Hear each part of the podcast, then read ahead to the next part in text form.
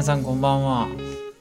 アニメテイラジオの筆算です。いやー、お疲れ様です。うーん。あー、ちょっと待って。よいしょ。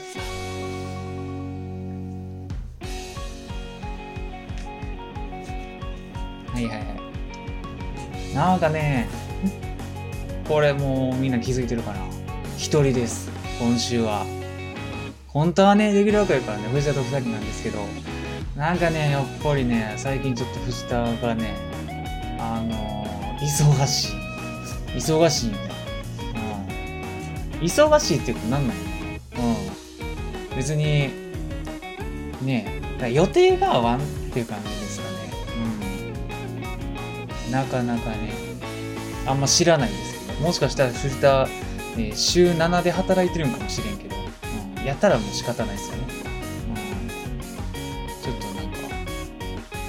来れないという今回は僕も一人で撮ります。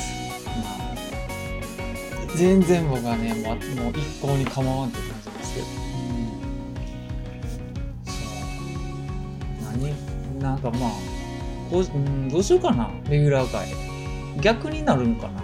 来週レギュラー会なんか、ちょっともう、まだ決めてないです。うん、逆の方がいいかな、さすがに。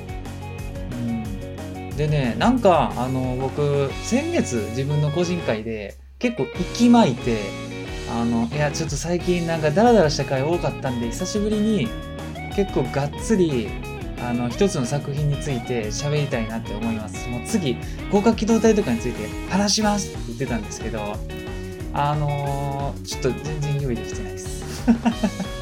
ちょっと全然用意できてないですね。うん、あの、1週間早なったからっていうので許してほしいですね。うん、急遽ね。本当はあと1週間あったからね。うん。そう。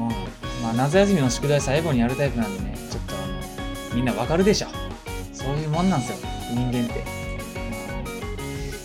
今日とかも、もう日曜ですよ。日曜の仕事帰ってきてから、飯食って、僕今撮ってるんですけど、これも撮り終わって、えー、すぐ編集して、上げて、もう洗濯して風呂入らなそんなんしてたらもう寝る時間ですよね。まあ、そのぐらい忙しい方がいいか。ね、ダラダラしてる今回ね、あの急に早なったから個人会何話そうかなって思ったんですけどあのね逆に逆にね何の逆なんか分かんないですけど逆にあの「鬼滅の刃」と UFO テーブルについて話そうかなって思いますなんとなくねうんあのちょっと遅か遅くなっちゃったんですけど「鬼滅の」えー、遊郭編をね、やっと僕見たんですよ。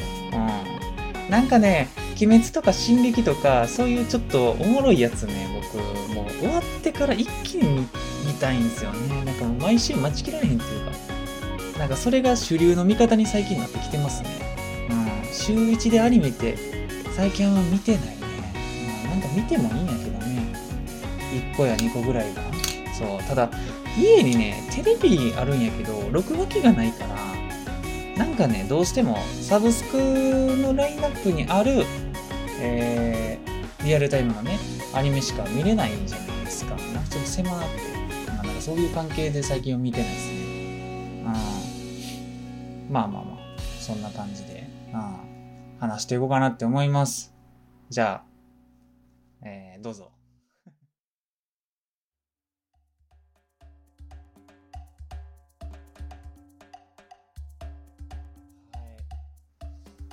そうやね。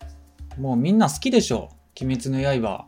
僕ね、今回、まああの、鬼滅の遊郭編見て、うん、もうあれ、無限列車編ってあれいつでしたっけ？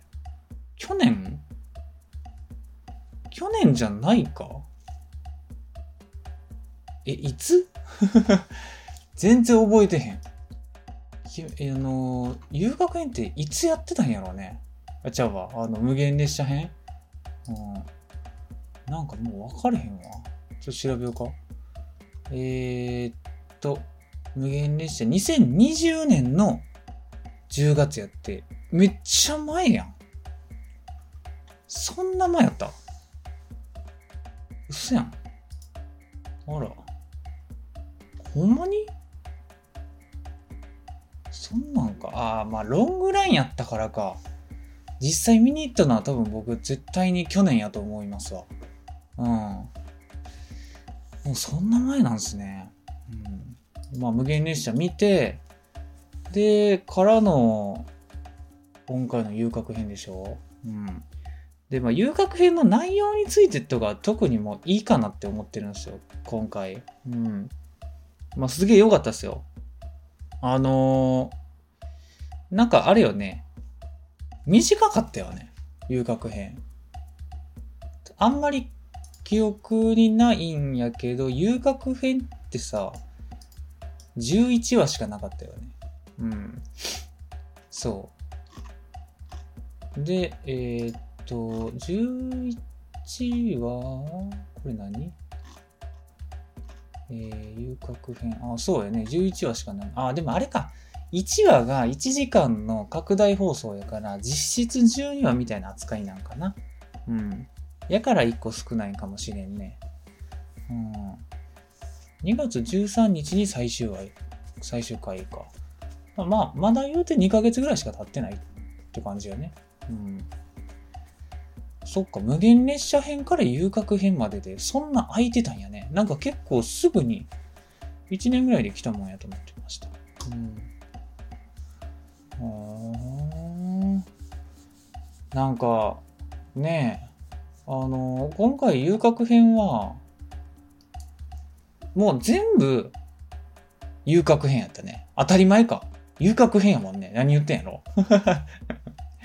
なんかさ、あのー一期がね、なんか後から名前ついて、これ何やったっけ？かまど炭治郎立志編っていうんかな。うん。は、まあなんかその、ね、話数が長い2クールっていうのもあるんですけど、結構フェーズが何段階かあったじゃないですか。修行するとことか。うん。なんか、いろんな鬼と戦うとこあったじゃないですか。うん。だけど今回のこの遊郭編はもう完全に、この遊郭編だけでワンクールアニメやりましたね。なんか僕、ちょっとくらいは、ね、あの、違う話でもすんのかなって思ったらもう最初から最後まで遊郭編でしたね。なあ。まあまあ、そ、それぐらいの方が入り込めていいんかもしんないよね。うん。なんかもう、いよいよさ、こういう、なんか、フォーマットが出来上がってくるとさ、あの、鬼滅の刃に対して、なんか UFO が、なんて言ったらいいんやろ。その、さ最後までやろうとしてる気っていうか、ねその、鬼滅って僕あんま知らないですけども、原作が終わってるんですよね。うん。これ、さすがに最後まで UFO テーブルがアニメやるんじゃないんですか？ねえ。で、そのたびになんとか変なんとか変って言って、ねえ、やってくれるんやとしたら、もうこんないいことはないですよね。うん。マジでいい時代っすよね。なんかもう、それが今回思っの、あの、抱いた僕の感想の本髄かもしれん。なんか、いや、こんなん見れてよかったわっていう、感謝の念。そう。感謝の政権好きですよ。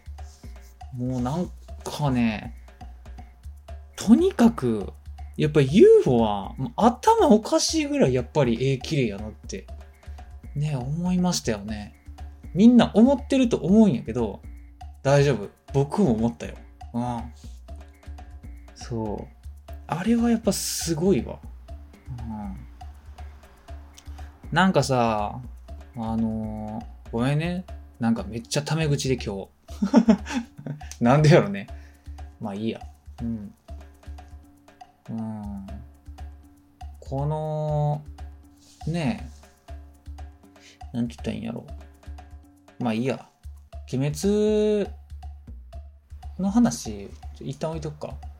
うん。で、まあ何はともあれ、まあ鬼滅の、あの、作ってるアニメの制作会社がね、UFO テーブルっていう、名前のね、アニメ制作会社なわけですよ。うん。これも、今となっては UFO テーブルって言ったらもう、ねえ、もう、すっごいトップクラスのアニメ制作会社ですよね。そう。やけどね、なんかこの、まあ、僕もね、割ともう10年以上オタクやってますけど、UFO テーブルは、あの、いつの間にかおったんですよ。そんなんおったって。うん。そう。なんかね、ふと気づいた時にはもう UFO テーブルっておったよね。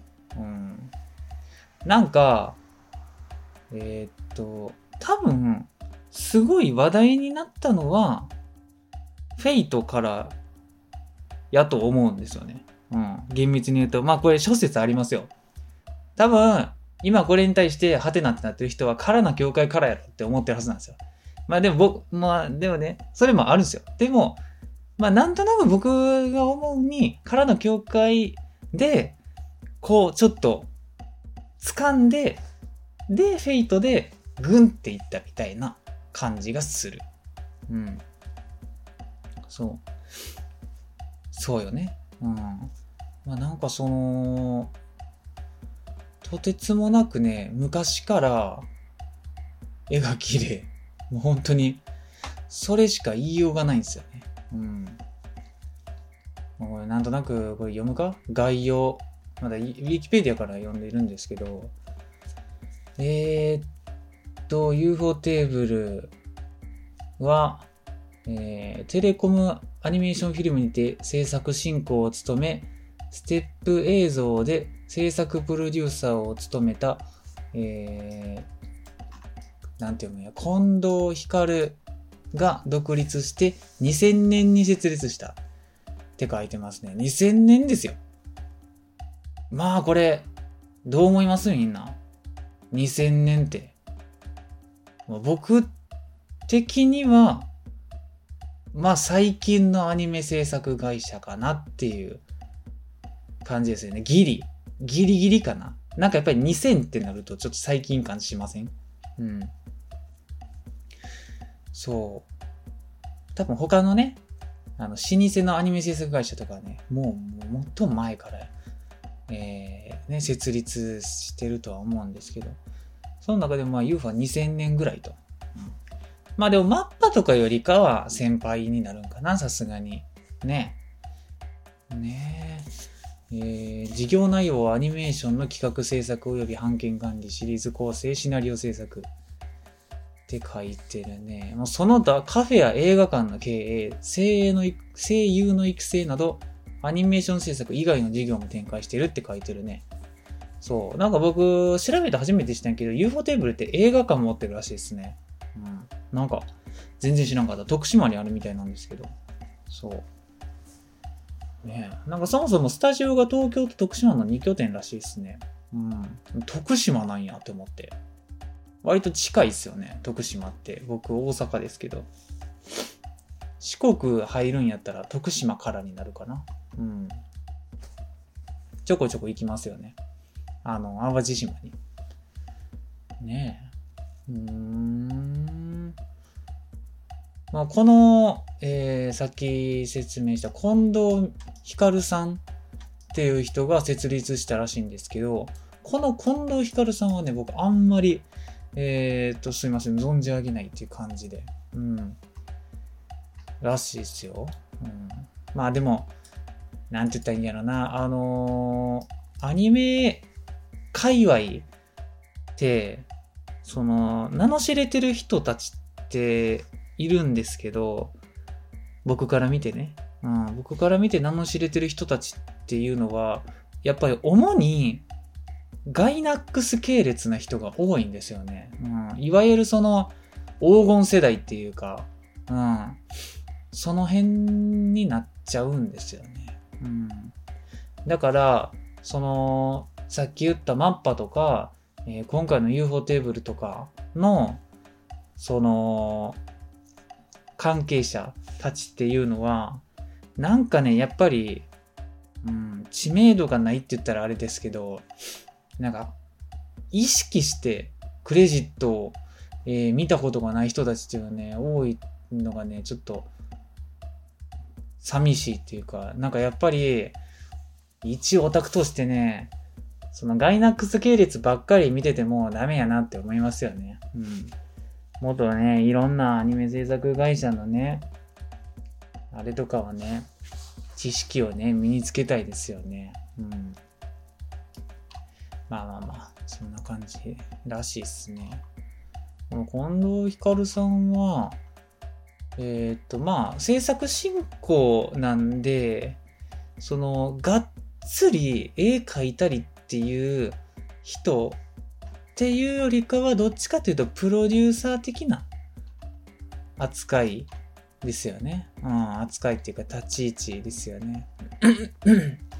うん。まあでも、多分なんですけど、全くその絵が描けないとかっていう人でもないっぽいですよね。ここ、こ、ここまでの人ってなると、やっぱりもう、両方できちゃうんでしょうね。おそらく。全然わかんないですけど。うん。ねえ。なんか有名なあるかな？あ、でもさっき言った劇場版の空の教会は、えっ、ー、と、第7章と最終章は監督兼絵コンテですね。やっぱりだから絵描けるってことですよ。うん。そう。まあ絵コンテなんで、ね、微妙なとこなんかもしれないですけど、実際ってわかんないですよね。うん。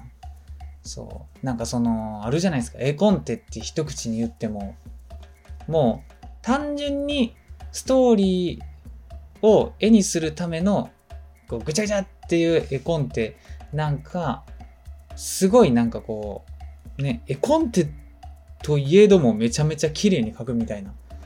ねなんかピンキリですよね。うん。らしいっすわ、うん、まあほとんどのクレジットはプロデューサーっていう名前ですね。うん。でたまに監督ってなってる。ね、まあ、アニメーション界隈のね、肩書きってなんか難しいっすよね。うん、どれが何の役割を担ってるんかも、あんまりよくわからなかったりしますよね。うん、ですって、うん、大体の歴史で言うと、えー、2000年設立で、えー、なんか初めは、テレビのね、バラエティ番組のオープニングアニメーションを請け負ってたらしいですね。うん。で、そっから2003年に初のテレビアニメ作品を元請けで制作って書いてますね。うん。全然知らん、この、このアニメ。住めば都のコスモス層。すっとこ対戦どっこいだ。何これ 若干面白そう。うん。で、同じ年に UFO テーブル初のオリジナル企画作品、学園ユートピア学びストレートを指導。これね、なんか聞いたことあるんですよ。学びストレートって。そう。あれ UFO やったんやって思いましたよね。うん。で、学びストレートね、さっきね、ちょっと調べてみたんですけど、あの、絵見た感じね、すっげえ面白そう。なんか、今の僕に刺さってるわ。うん。なんか最近こういう女の子キャピキャピのアニメ全く見てへんかったから、久しぶりにこういうの見たいっすよね。うん。なんかこのいちごマシュマロみたいな、ほんわかキャピキャピのやつ。うん。ちょっと見ようかなってマジで思ってます。うん。これ、全然知らん。ねこれが、ほんで、あれよね、書いてるけど、学びストリートは、オリジナル企画作品って書いてるから、o、OVA っていうか、原作がないやつになるのかな？うん。もう完全に UFO テーブル元請けのアニメっていうことなんですかね。すごいね。うん。まあでもこの学びストレートの絵を見て UFO なのか当てれるかって言われたらまだこの段階では今みたいな UFO 節ではないよね。うん。頭身も低いし、もうなんか色使いとかも全然違うし。うん。ただ強いて言うならですよ。強いて言うなら、なんか、あのー、髪の毛のグラデーションとかが若干 UFO っぽいかもしらん。そう。もうマジで強いて言うならですよ。うん。そのぐらいかな。これちょっとみんな見てほしいですね。マジで一回見てほしい。この強いて言うなら髪の毛のグラデーションが Fate っぽくないですかうん。ね。らしいっすよ。うん。ほんで、まあなんややってたら、なんややってたら、えー、空の境界と Fate をやり始めると。めっちゃはしょってしまったけど。うん。なんかね、僕は Fate 作品ちょこちょこ見てますけど、空の境界と Fate と鬼滅の刃を見てるんかな。うん。そう。で、多分初めに Fate 見て、 Fate 見終わってから空の境界見て、鬼滅なんですけど、発表、公開順で言うと、空の境界からの Fate らしいですね。うん。そう。で、そう、おそらくこの劇場版空の境界っていうのが、すごい Fate の、あのー、なんて言ったらいいんやろ名を、打ったね、作品なんちゃうかなって思いますね。うん。名を売るっていうか、何でしょうね、 Fate の、じゃあ、UFO の、うん、本気を見せた作品みたいな。うん、今のフェイトの、じゃなんで間違い今の UFO の、あのー、色みたいなのが、この空の境界ですげえ出てる気がする。うん、もうこの時から完全に UFO テーブルですね。うん。まあ知らん人もおるとは思うんですけど、空の境界っていう、えー、漫画、漫画じゃないな、小説か、ノベル、ラノベ？と、フェイトは同じ原作者で、ナスキノコっていう人のね、作品なんですけど、このナスキノコと UFO テーブルっていうのは、ほぼ共存関係みたいな感じに今となってはありますよね。うん。なんか、何なんでしょうね。どういうつながりなのかよくわかんないですけど。うん、そう。まあ、でも、この空の境界も、すっごい綺麗やったよ、映画。うん。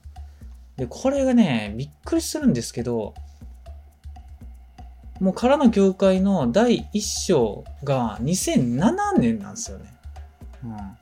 これほんまにすごいことで、2007年の他のアニメに比べて多分尋常じゃないぐらい絵が綺麗なんですよ。うん。ちょっと見てみましょう。2007年のアニメ。2007年のアニメ。えー、2007年のアニメは天元突破グレン・ラガン、クラナド、バッカーノ、ダーカーザン・ブラック、日暮らしの泣く頃に貝、南池、イフ、秒速 5cm ラキスタ、瀬戸の花嫁、ゼロの使い魔、電脳コイル、大きく振りかぶって尺眼のシャナ、僕らの、エヴァンゲリオン新劇場版のジョ、スクールデイズ、ガンダム00、精霊の森人。まあこのあたりですよね。とりあえず20個ぐらい言ったけど。うん。あと、早手のごとく。うん。あのー、20個言いましたけど、僕、これたまたまなんですけど、おそらくこの20個、えー、のうち、うん、17個ぐらい見てるかな。すげえな。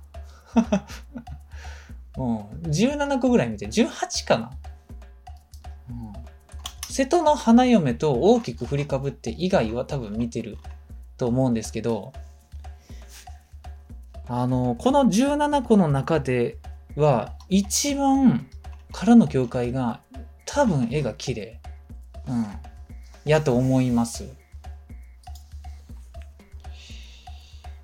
これがすごいですよね。で、しかも、その、からの業界第一章が、まあ、その、なんて言ったんやろね。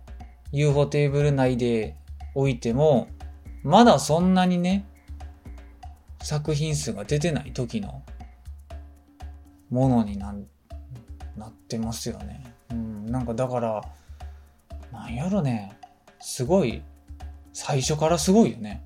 そんなもんなんかね、うん、だんだん伸びるとかそういうのじゃないんやろうね。うん、もう誰を引き抜くかみたいな話になってくるんかな。あんまわかんないんですけど。最初からすごいメンバーやったんでしょうね。そう。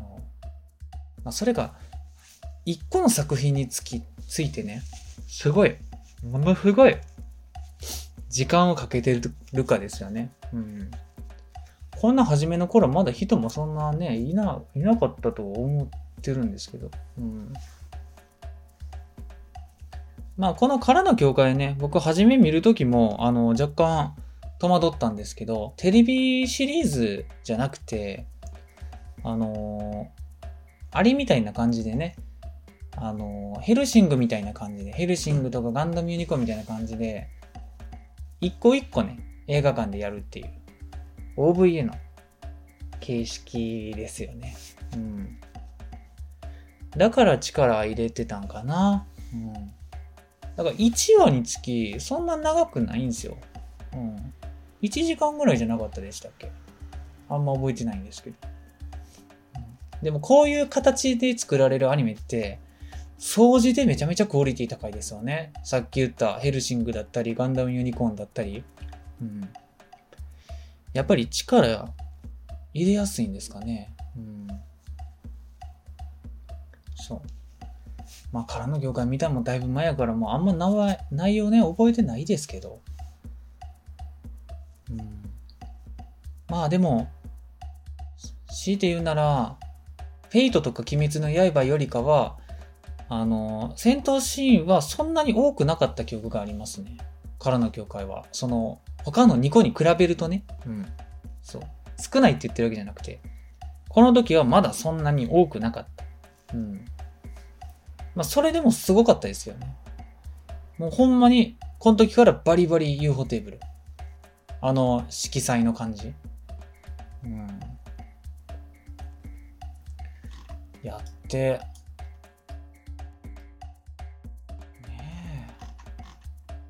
ほんで、えー、そうやね。だから本当に、今となってはめちゃくちゃ有名な大手アニメ制作会社なんですけど、作ったテレビアニメ、そんなにないんですよね。まだ。言って。そう。数えてみようか。1、2、3、4、5、6、7、8、9、10、11、12、13。14。14ぐらい。すごいよね。15もないんよね。そう。2002年からなんかやってるっぽいんですけど、テレビアニメ。2002年から、まあ大体だから20年か。20年で15個ないくらい。うん。これってどうなんでしょうね まあ、多いか少ないかさておき、もう、ね、その名前、有名っていうのに対しては少ないような気がしますよね。うん。まあでもあんだけね、絵が綺麗やったらね、なんか納得というか、なんかそれだけ手入ってなって、こっちが納得させられるような感じがしますよね。うん。で、なんか今さらって見てるけど、やっぱり劇場アニメを作ってる数で言うとかなり多いですね。うん。さっき言ったからの業界も劇場アニメっていうポジションになるんで、いっぱいやってる。うん。で、あれですよね。フェイトのステイナイト、ヘブンズフィール。これがね、えー、3作品。3作品っていうか、3話まで、うん、ありましたよね。このヘブンズフィールも、マジでもう、ゲロ吐きそうなぐらい、戦闘シーンすごくて、あの、これ、はっきり言うと、今回、鬼滅の刃の2期、遊郭編の最後のね、あの、戦闘シーンあるじゃないですか。あの、ダキのお兄ちゃんと、ウズイが戦うとこを見るまでは、僕のアニメーション、そのアニメの歴史の中で、一番 Fate/stay night Heaven's Feel が作がやばかったんですよね。うん。でも、今回、鬼滅の刃の遊郭編で、またさらに上に行きましたね。うん。だから今、ワンツーちゃう？僕の人生の中で、戦闘シーンで、もうほんまめまいしたの。うん。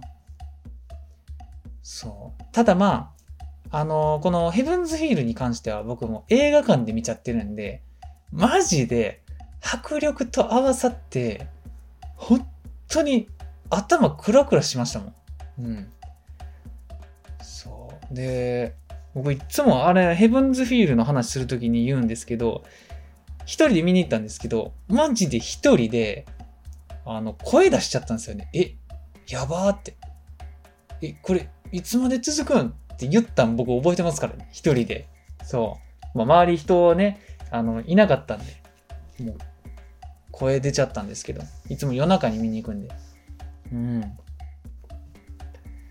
今までね、あれがね、歴代で1位やったんですけど、このね、今回の遊郭編もマジでやばかったわ。うん。あんなん、テレビシリーズでやったらあかんと思うんですよね。もうなんか悪影響ですよ。他の、他のアニメ制作会社に、もう勝てん勝てんってなる。うん。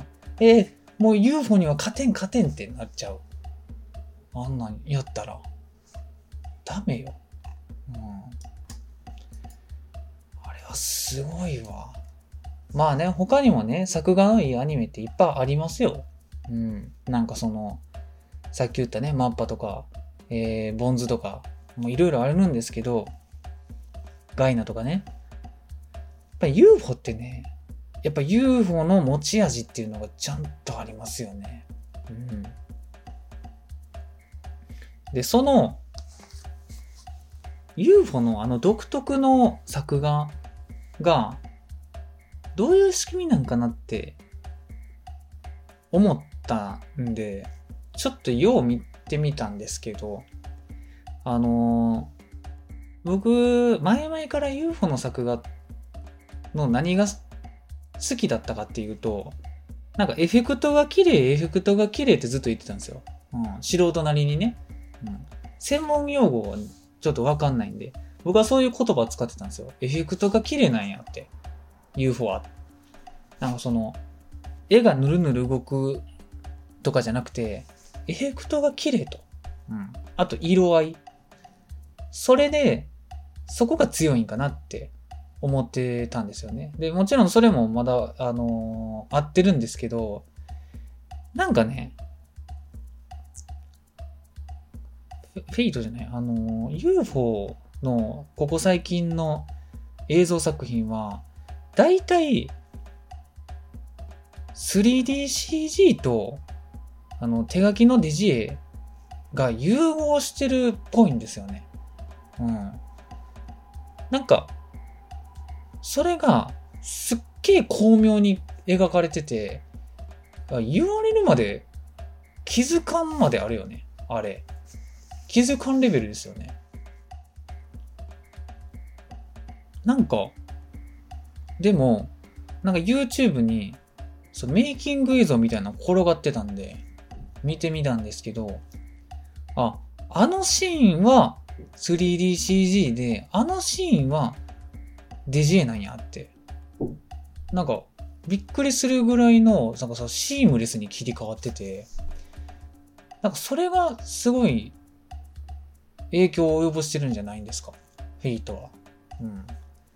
で、必然的にやっぱりその 3DCG を使うと、なんて言ったらいいんやろうね。その、手書きには出せへん質感になるというか、なっちゃうんやけど、それをなんか、うまい具合に、プラスにしてね、うん。なんか、綺麗に見せてるんですよね。3DCG の使っちゃうと出る独特の色合いみたいなのを。うん。だから、まあ、それまで僕はそれをずっとエフェクトが綺麗とか色合いがいいっていう風に言葉にしてたんかなって思いましたね。うん。あれがね、マジですごいっすわ。あの切り替えが。うん。なんか、絵コンテ集とか欲しいっすよね。うん。なんか、原画の本とか、設定資料集みたいなんで、うん、ここは 3DCG やけど、ここは手書きですっていうの欲しいよね。うん。あれがすごいわ。うん。やっぱ UFO ってそこよね。うん。例えば、その、あれとかね。あの、ヘブンズフィールで、多分一番初めかな。ヘブンズフィールの第一章で、えっ、ー、と、ランサーとアサシンかなんかが高速道路でトラックに乗りながら戦うみたいなシーンあるんですよ。うん。あそこのメイキング映像みたいなのが YouTube に転がってて、あの、ね、それを一回ちょっとみんな見てほしいっすわ。うん。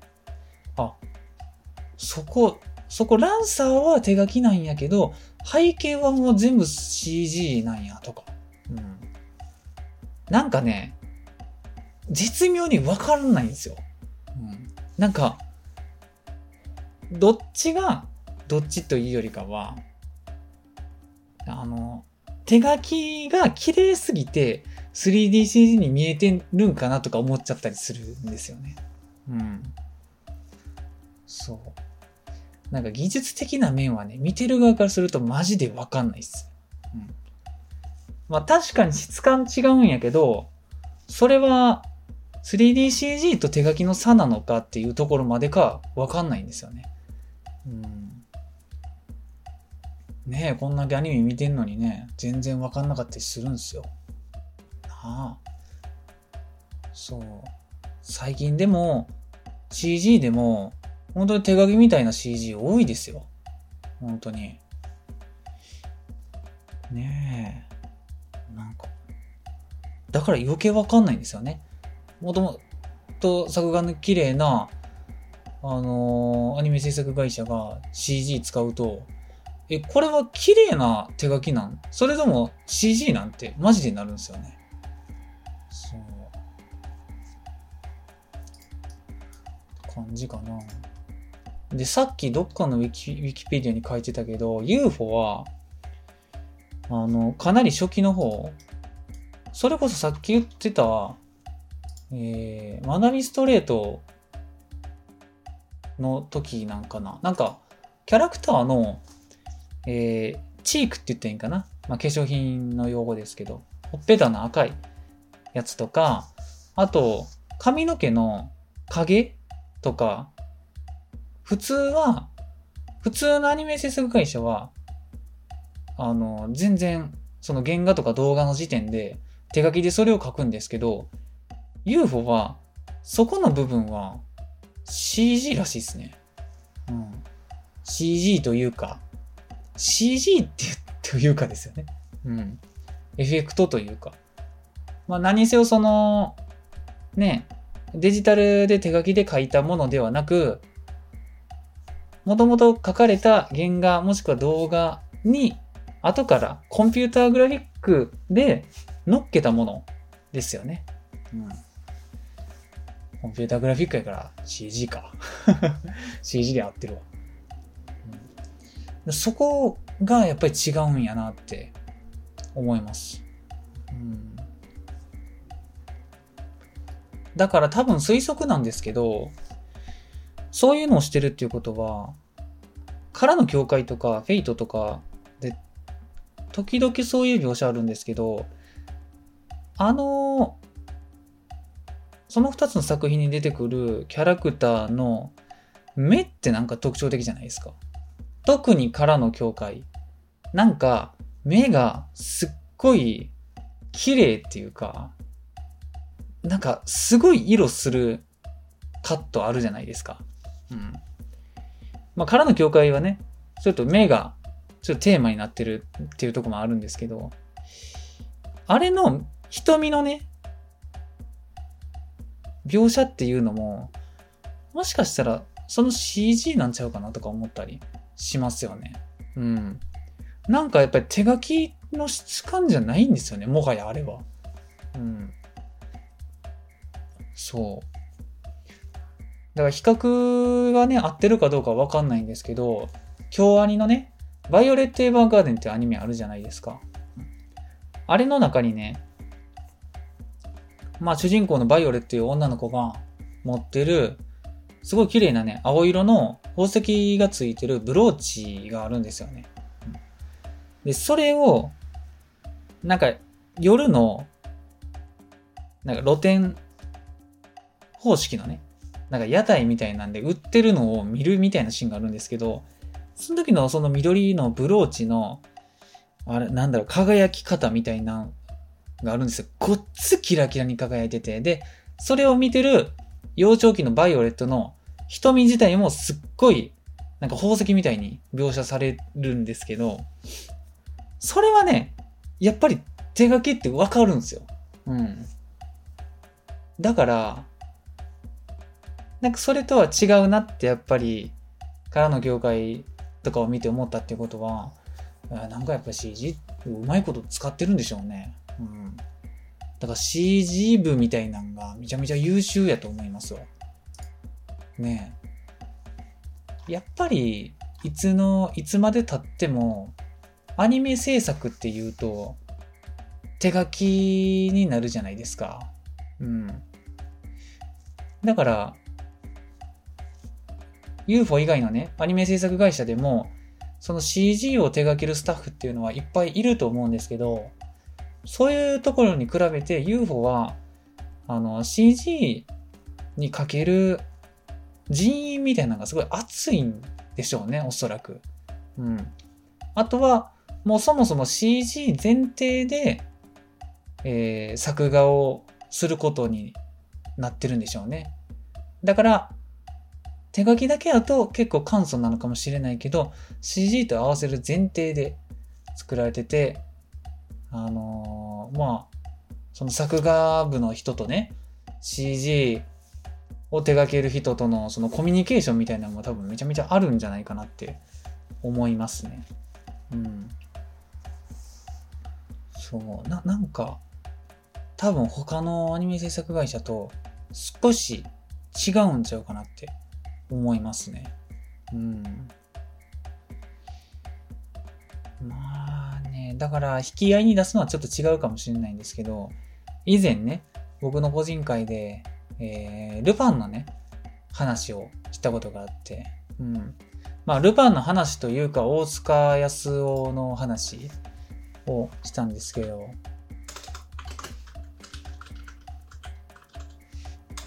そうですね。合ってるよね。名前間違いのが一番かい。そうそうそう、大塚康夫さんのね、話をしたことがあるんですけど、逆にね、もう対局にある人っていう感じがします。UFO テーブルと、えー、大塚康夫的作画って。うん。もう、なんか大塚康夫さんの作画っていうのはもう本当に手書きを極めた感じの作画ですよね。うん。まあでもやっぱり、ね、そういうのもすごくね、なんかその文化として大事な側面もありつつ、最近のね、えー、この UFO みたいな綺麗なね CG を使った作画っていうのもまあこれもまた意図おかしということですわな。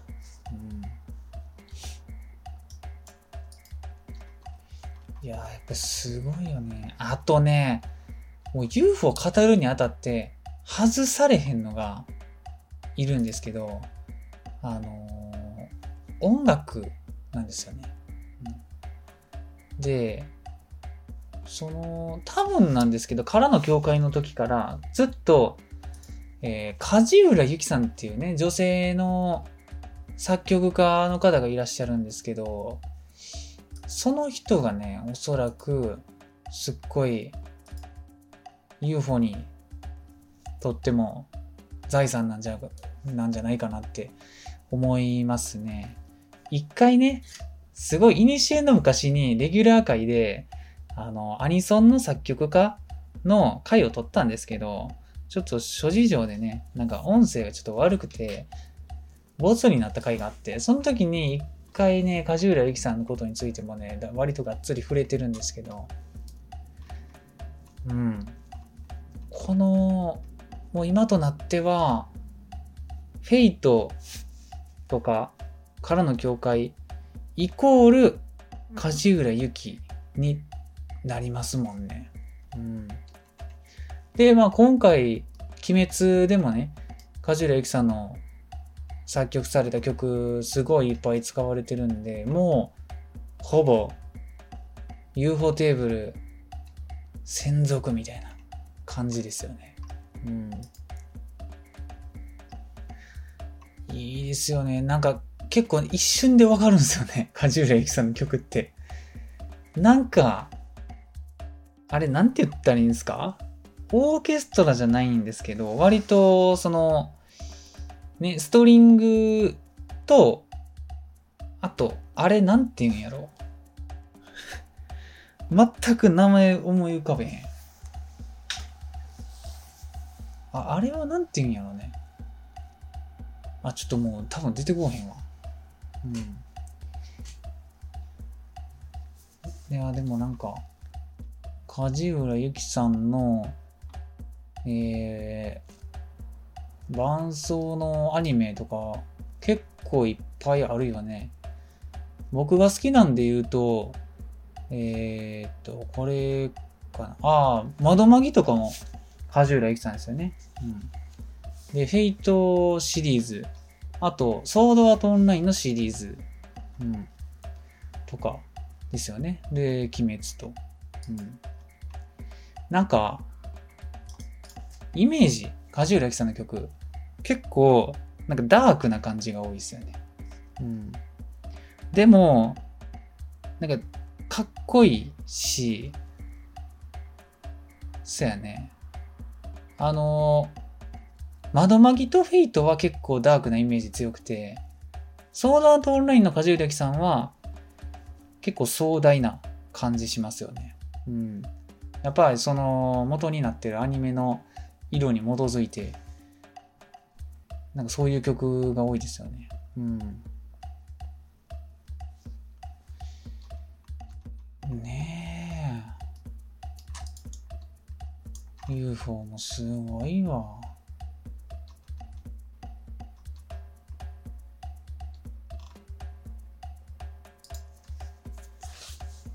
んだけね、鬼滅がドカーンってきちゃうと、もう次何するんか怖なってきますよね。なんか。鬼滅が終わった後とか、鬼滅をね、最後までやるのかもしれないですけど、それまでにね、なんか、一個ね、なんか欲しいですよね。なんかやってほしいですよね。うん。それこそ、オリジナルのね、オリジナルアニメの劇場版とか、やってくれたら見に行くやろうね。うん。全然テレビシリーズでもいいんですけどね。うん。まあ、どういうスタッフがね、いるのかはあんまりわからないんですけど、その、ね、シナリオ書いたりする人とかがあんまりいなかったら、うん、原作がある漫画とかラノベの元受けばっかりするっていうのも全然形としてはありですけどね。うん。やっぱオリジナルアニメってなるとね、さっき言ったガイナとかにちょっと一日の情があるというイメージですな。うん。やってさ、今？あ、もう50分か。うん。そんなんやって、なんか、アニメも、やっぱり10年とかの単位で見ると、新しいとこもどんどんできてきますよね。うん。やっぱり、UFO と同じ、UFO 語ると、同じポジションとして僕はやっぱマッパが出てくるんですよね。うん。まだね、僕もマッパについてあんま調べてないですけど、マッパは多分 UFO よりももうちょっと若くて、でも、今、精鋭ですよね。うん。最近話題になるアニメ、大体マッパみたいな感じしますよね。そうやね。いっぱいあるんよね。日本にはアニメ制作会社が。幸せやと思うよ、みんな。こんなにいっぱいアニメが見れて。外国人もっと大変よ。ねえ、鬼滅見るのにも。何言ってんか分かれへんやろうし、字幕で見るしかないやろうし。ねえ。もうよかったよ、日本人で。逆に言うと日本人であるならば、アニメを見ないと損なのかもしれないよね。うん、はい。今のでまとまったんかちょっとわからへんけど、本編こんな感じにしときます。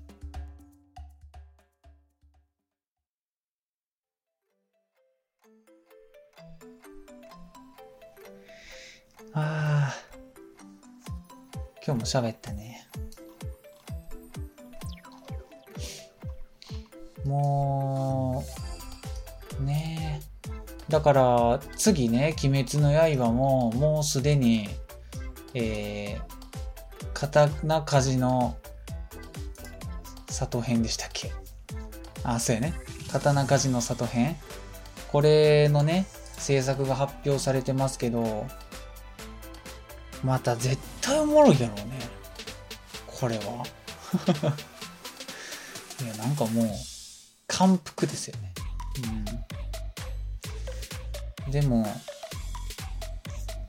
今どんな、どれぐらいの進行度なんでしょうね。その刀、あ？遊学編が終わるところで、原作の何巻ぐらいなんか気になりますわ。うん。なんか、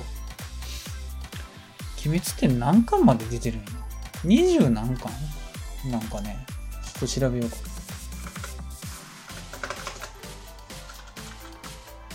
鬼滅。鬼滅の刃。漫画。漫画。に、ん ?23 か。23やて。ほーん。え、君、ちょっと待って、ちょっと待って。鬼滅の刃。ああ、びっくりしたわ。よかったよかった。なんか、えらい高くで売ってんのを一瞬見てしまった。ああ。最後どうなるんでしょうね。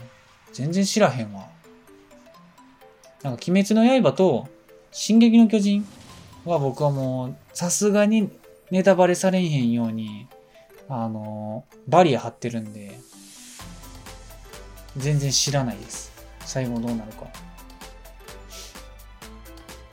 もうでも、進撃の巨人もね、ファイナルシーズンやってるじゃないですか。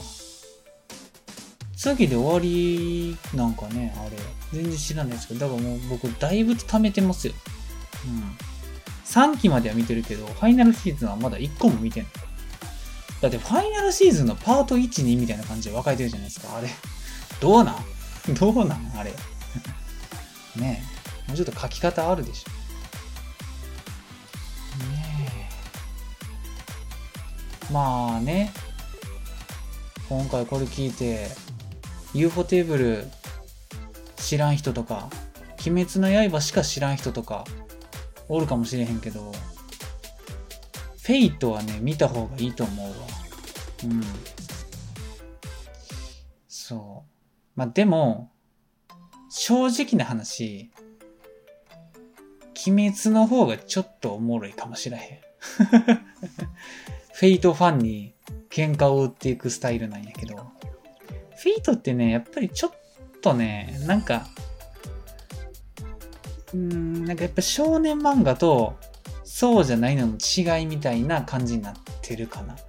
鬼滅って本当に誰が見ても分かりやすくて面白いから、からの境界とかフェイトは、ちょっと世界観、事前にね、予習が要ったりとか、入り込む必要があるかもしれないよね。うん。そう、 Fate とか特にね、なんかその、ゼロを見てないと、ちょっと感情移入できへんかったりとか、ね。ステイナイトだけで言っても、ね、3種類あるわけですから、ステイナイト、あの、アニメデッドブレードワークスとヘブンズフィールとか、いろいろあるから、ちょっとハードルが高いかもしれんね。うん。でも、あの、 Fate の Unlimited Blade Works ってあるんですけど、それ普通にテレビシリーズのアニメなんですけど、あれがね、僕高校の時ぐらいに見たかな。もう、その時に僕は Fate じゃないわ。UFO を意識し始めたと思いますね。うん。誰かに勧められたんですよね、フェイトを。そう。あのアニメデッドブレードバックスやばかったね。あれはすごいな。なんか、ブレイブシャインっていうエメが歌ってるオープニングの曲がめちゃめちゃ好きで、それが聴きたいがために最初見てた曲はある。うん。あれもうええ綺麗やったよ。話もおもろいし。うん。うん。ああ、もう眠くなってきた。そんな感じしようかな。えー、アニメテラジオでは見てほしいアニメや使ってほしい枕など、皆様からのお便りをお待ちしております。宛先はアニメテラジオ at gmail.com、TwitterID は、アットアニメテラジオとなっております。そんなもんですわ。なんかさ、ちょっと寒なってんな。あったかなったと思ったら。だからなんかちょっと、あったかくしてんねよ。気温がわからん。朝と夜の寒暖差ひどない。朝と夜じゃないな。朝と昼か。うん、日中と夜。うん、いや皆さんもね、風邪とかひかんように気をつけてください。じゃあ、今回はこの辺で。お疲れ様でした。